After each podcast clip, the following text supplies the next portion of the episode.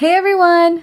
Hola a todos, yo soy Stephanie. Y yo soy Jahaira, and welcome back to another episode of Cuento Crimen Podcast. Guess what, y'all? We reached 20,000 downloads. Ah, I know, it's so crazy. I oh, I don't know. It's just like we just keep growing and growing. Yeah, we've grown so much as a podcast in the last couple of months. Mm-hmm. It's so crazy. And we just want to say thank you, thank you, thank you, thank you so much for all the support and just everyone that tunes in every Wednesday.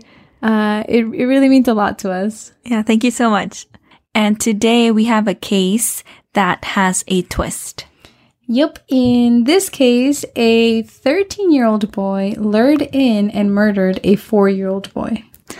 Entonces, antes de empezar el episodio, we again would like to give you all a heads up. We will talk about sensitive topics. Queremos darles una advertencia porque vamos a hablar de temas sensibles. And again, queremos decir que hablamos de estos casos con todo respeto a las familias y víctimas. All right, let's jump in.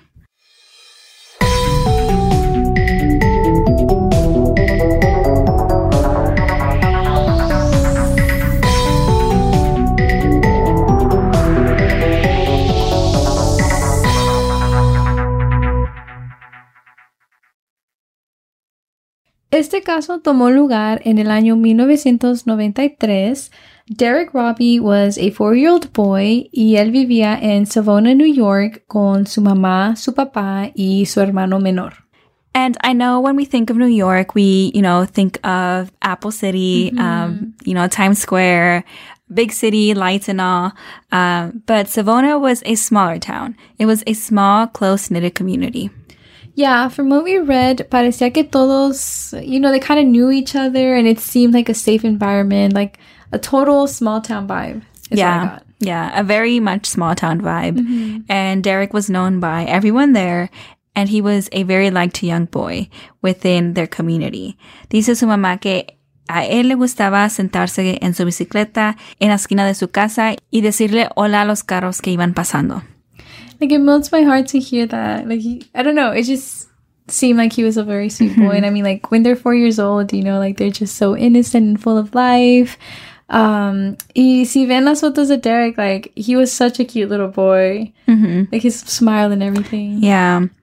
And so for the summer of 1993, Derrick was attending summer camp. And this camp was very close to home. Parecía que nomás era like a short walk to the end of the street y su mamá ah, lo encaminaba todos los días.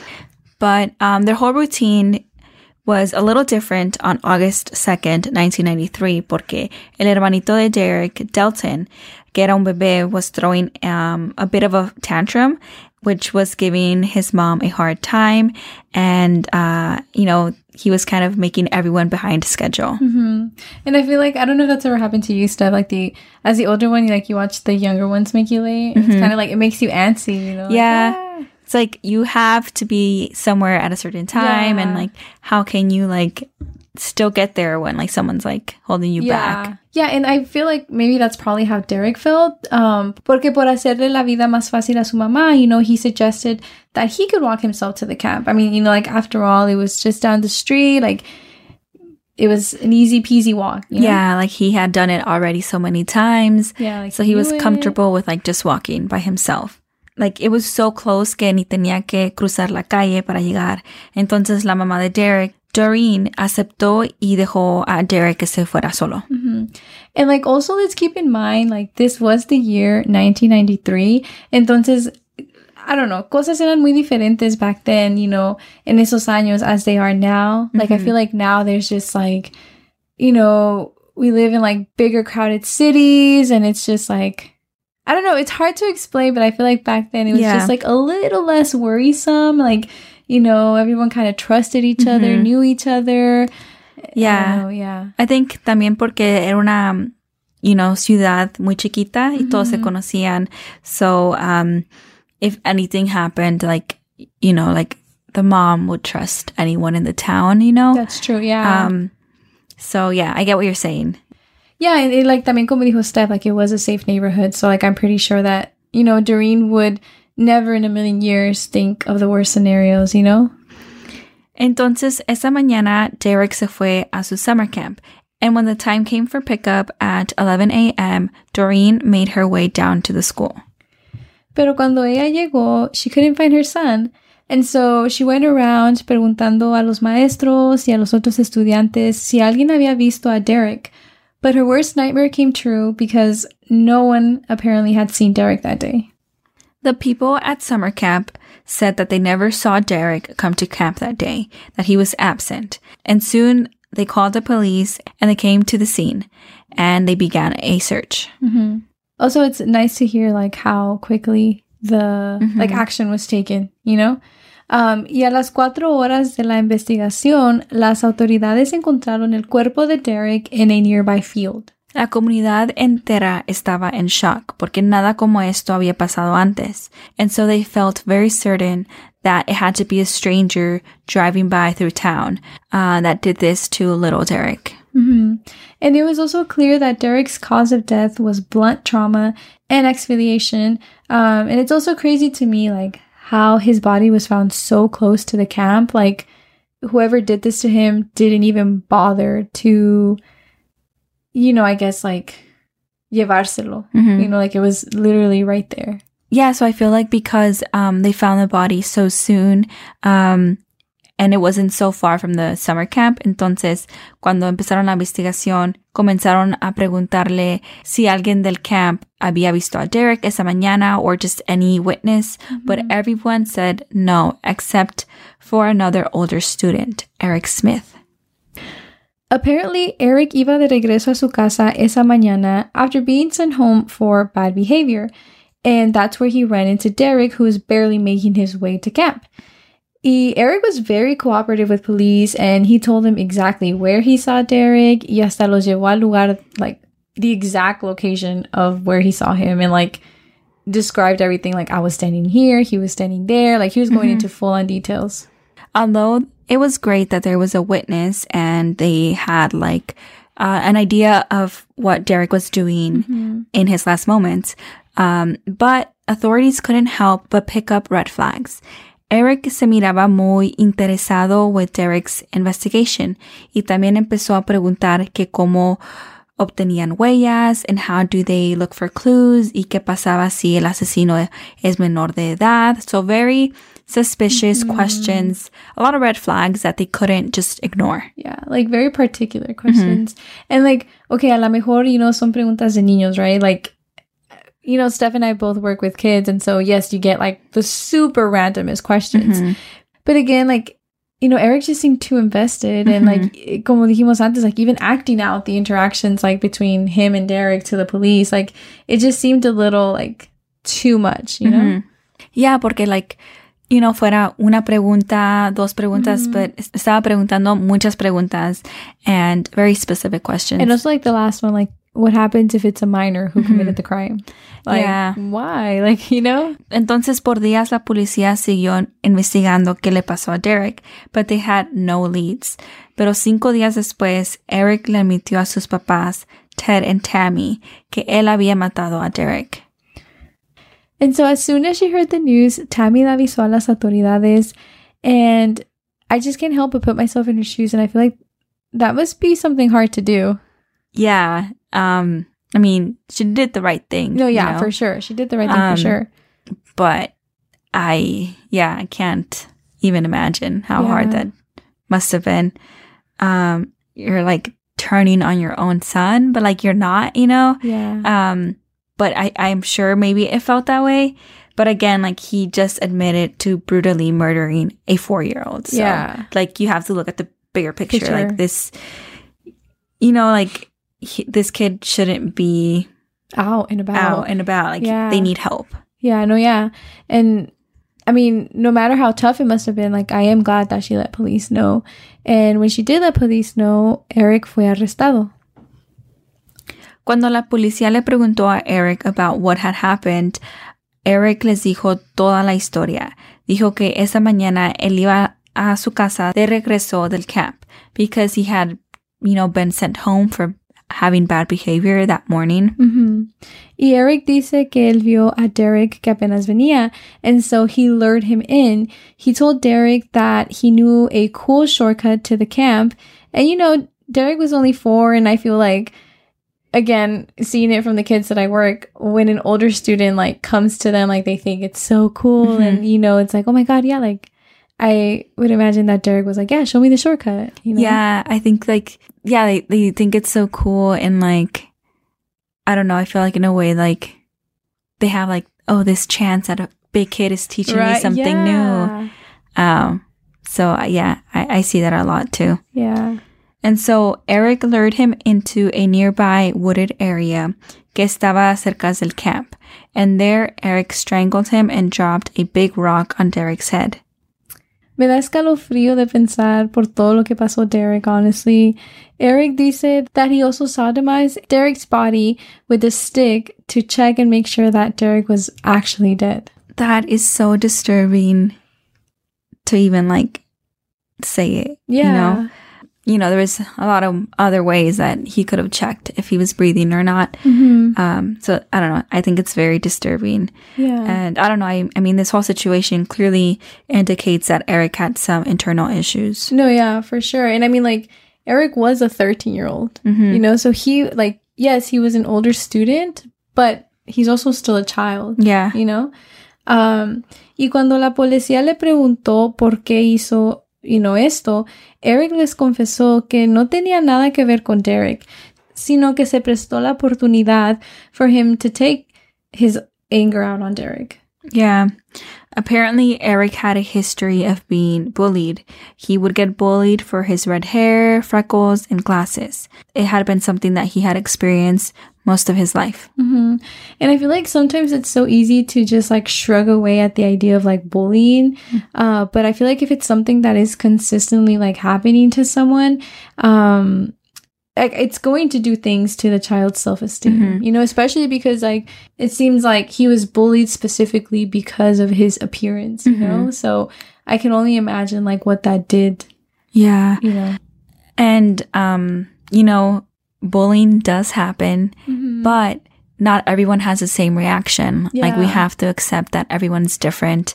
And uh, I just wish that someone, you know, would have talked to Eric before he did. Yeah. Yeah. And also, Eric was diagnosed by a defense psychiatrist with a intermittent explosive disorder, which is a behavioral disorder characterized by explosive outbursts of anger and or violence. Yeah, so Eric fue diagnosticado por un psiquiatra de defensa con un trastorno explosivo intermitente, que es un trastorno de comportamiento caracterizado por um, arrebatos explosivos y muchas de las veces son violentos. And so this basically meant that, yeah, like Eric had some anger issues, um, but it seems like he just didn't know how to control them. And this time he just took it to the very extreme. Yeah. En un artículo que leímos mencionaron como Eric was a goofball, like they say that he was kind and loving around his family, his grandparents adored him.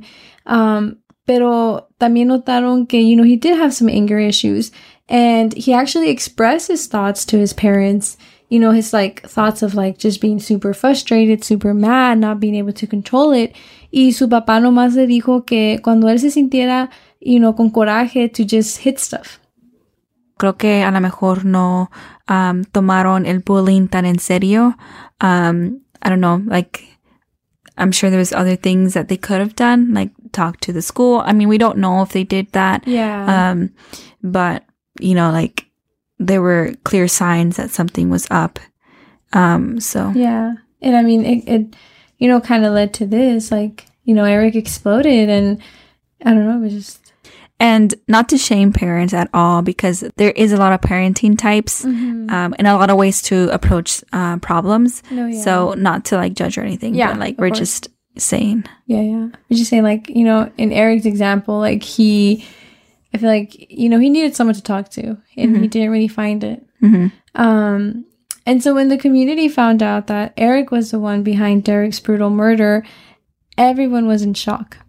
Yeah, it was super shocking to begin with. Like what had happened to Derrick in the first place, like just the murder. And then on top of that, luego sabiendo que otro estudiante did this to him, like another minor killed another minor. And I think that's pretty crazy. And the whole community couldn't like wrap their heads around this. Yeah. Um it is just like crazy too, like just how much anger did he need to have to do everything that he did to Derrick, you know? Like it's it's crazy. Like it wasn't just like it was a brutal murder. hmm And so Eric was convicted of second degree murder in 1994 and sentenced to the maximum term then available for juvenile murders, which is a minimum of nine years to life in prison. Eric fue declarado culpable del asesinato en segundo grado en el año 1994 y sentenciado al periodo máximo disponible para asesinatos de menores, que es el mínimo de nueve años a cadena perpetua. Ujú. Él estuvo en juvie por tres años y después lo transfirieron a una prison. And then he was trialed as an adult, even though he was only 13 years old. hmm And while his years in the system, Eric has gotten plenty of help, you know, from psychiatrists and therapists, and he has shown a lot of remorse uh, for what he did to Derrick. Eric wrote a letter to Derrick and to Derrick's family, and this is what it said I know my actions have caused a terrible loss in the Robie family, and for that I am truly sorry. I've tried to think as much as possible about Derrick. I've tried to think as much as possible about what Derrick will never experience his 16th birthday, Christmas, any time, owning his own house, graduating, going to college, getting married, his first child. If I could go back in time, I would. I would switch place with Derrick and endure all the pain I've caused him. If it meant that he would go on living, I'd switch places, but I can't. So, Eric le escribió una carta a Derrick y a la familia de Derrick y dice, sé que mis acciones han causado una pérdida terrible en la familia Robie y por eso lo siento mucho. He tratado de pensar lo más posible en lo que Derek nunca experimentará. Sus 16 años de vida, Navidad, cualquier momento, ser dueño de su propia casa, graduarse, ir a la universidad, casarse, su primer hijo. Si pudiera retroceder el tiempo, cambiaría de lugar con Derek y soportaría todo el dolor que le he causado. Si eso significa que seguiría él viviendo, cambiaría de lugar, pero no puedo. It's pretty touching. It's a very touching um, letter. Um, he has had a lot of time to reflect Yeah. and to think about all those moments that um, he prevented Derrick from experiencing. Yeah. Um, like he definitely has thought about it. No, yeah, for sure. Um, and so Eric was denied parole 10 times since 2002. His next parole hearing is in October 2021, and his parents opposed his release. He has been denied despite showing remorse and a change in attitude. And honestly, many people still believe that as soon as he gets the chance to, Eric will kill again. And I think it's just like that whole, you know, like conversation of do people really change? That's tough. You know, especially with something as serious as this. hmm Yeah, I guess we don't know exactly how much help he has gotten Yeah. in there. Um, if he's learned to control his violent outburst, Mhm. like we don't know, you know? Yeah. And um, I don't know. ¿Ustedes qué piensan? Should someone like Eric get a second chance? Yeah, it's tricky. Like I don't know, it, it's tricky because like what he did to Derrick was so brutal, and it's it's like I don't know when you think about it, the fact that that's the way that he wanted to express his like feelings of frustration and anger, like it's kind of scary. hmm Very Um, scary. Yeah, and like you know now Derrick's family has to live, like you know, live on without their little boy. hmm And in an interview, Derrick's mom said how, and I quote, the hardest thing for me is when somebody asks me, How many children do you have? says Doreen. And most of the time, I simply say, I have one boy here at home, and I have one boy waiting in heaven for me. End quote. It's it's heartbreaking. It is. And I don't know, I mean, también para que los papás, you know, de Eric digan que ellos no están de acuerdo que él salga, like, you know, that also means a lot. Yeah, they that means a lot. They don't think he's ready. Yeah. Um, so as of today, Eric is still serving time with no promises of getting out on parole. And like we mentioned before, he has gotten help while he's been in there. And, you know, he shows a lot of remorse for what he did. And the people that work with Eric say that, again, you know, he has made a lot of progress, but still, like, he's just been denied getting out. Yeah, it's a tricky situation. Does Yeah. someone like Eric deserve a second chance? Because I mean, at this point, it's been like over ten years. You know, like, like it has he really learned to control it, Yeah, or will he find a chance to do it again? yeah. I, I do wish we like knew more about like what kind of help he's getting Yeah, because I that's a whole different issue. How like Yeah. prison systems don't have resources for, you know, inmates and stuff. So I don't know. Let us know. I feel like it's not a yes or no It answer. can, yeah, you know, no, like there's just so much. It's it's it's like an onion. I feel like Mhm. in this case, you know, Mhm. there's too much layers to it. There's too much to think about. Yeah. Too much at risk, to be honest. yeah. Uh, but at the same time, you know, he was only 13 when he was sent to prison. So Yeah. So, déjenos saber qué piensan ustedes en nuestro Instagram.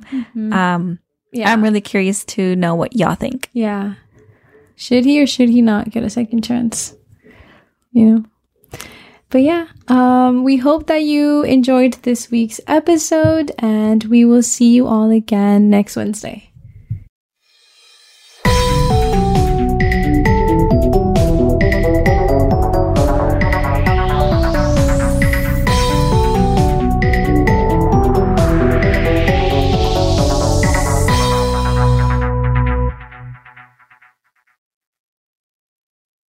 Hey guys, it is Ryan. I'm not sure if you know this about me, but I'm a bit of a fun fanatic when I can. I like to work, but I like fun too. It's a thing. And now the truth is out there. I can tell you about my favorite place to have fun Chumba Casino. They have hundreds of social casino style games to choose from, with new games released each week. You can play for free anytime, anywhere. And each day brings a new chance to collect daily bonuses. So join me in the fun. Sign up now at chumbacasino.com. No purchase necessary. Group. Void were prohibited by law. See terms and conditions. 18 plus.